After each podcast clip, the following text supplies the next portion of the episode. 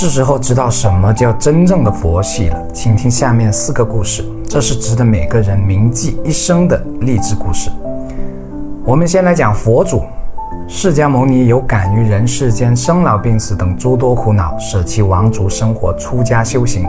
苦修六年未能修得正果，可他仍然没有放弃，并发誓不成正觉不离此座。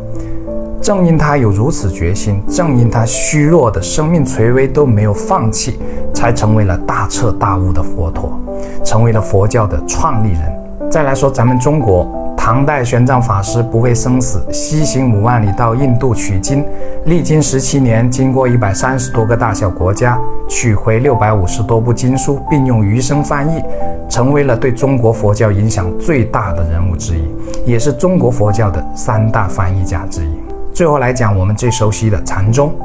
禅宗二祖慧可当初为表求法决心，力血自断左臂，最终才得到了达摩祖师的衣钵真传，成为了达摩祖师在中国得法的唯一弟子，为禅宗在中国的发展起到了承上启下的历史作用。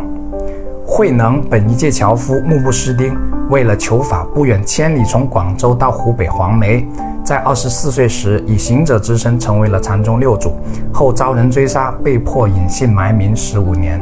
可从未改变他弘扬佛法的决心，并最终使他成为了对中国禅宗影响最大的人物，成为了中国历史上屈指可数的伟大思想家。他的《坛经》成为了唯一一部中国人写的佛经。为了达成目标，谁有他们如此决心和毅力呢？佛学从来就不是消极避世的。更不是很多人口中说的顺其自然或者放下随缘，它由发心为始，自省自修为过程，以不断调整自己，达成发心的愿望为结果。这和我们平常说的要有梦想、要有追求，并为梦想和追求付出努力如出一辙。佛学教导我们要以一种自利利他，甚至无我利他的精神去发心，不应过于执着外界摄像的获取上，并告诉我们人世间的一切都处于无常的变化之中，这是非常有智慧的，因为这能让我们在过程中都能感受到当下的喜悦，而不只是实现了愿望才喜悦。因上努力，果上随缘。如此，我们便更能在人生中离苦得乐，不会因过于执着得失而痛苦，并让我们以更好的心态去面对失败和重振旗鼓。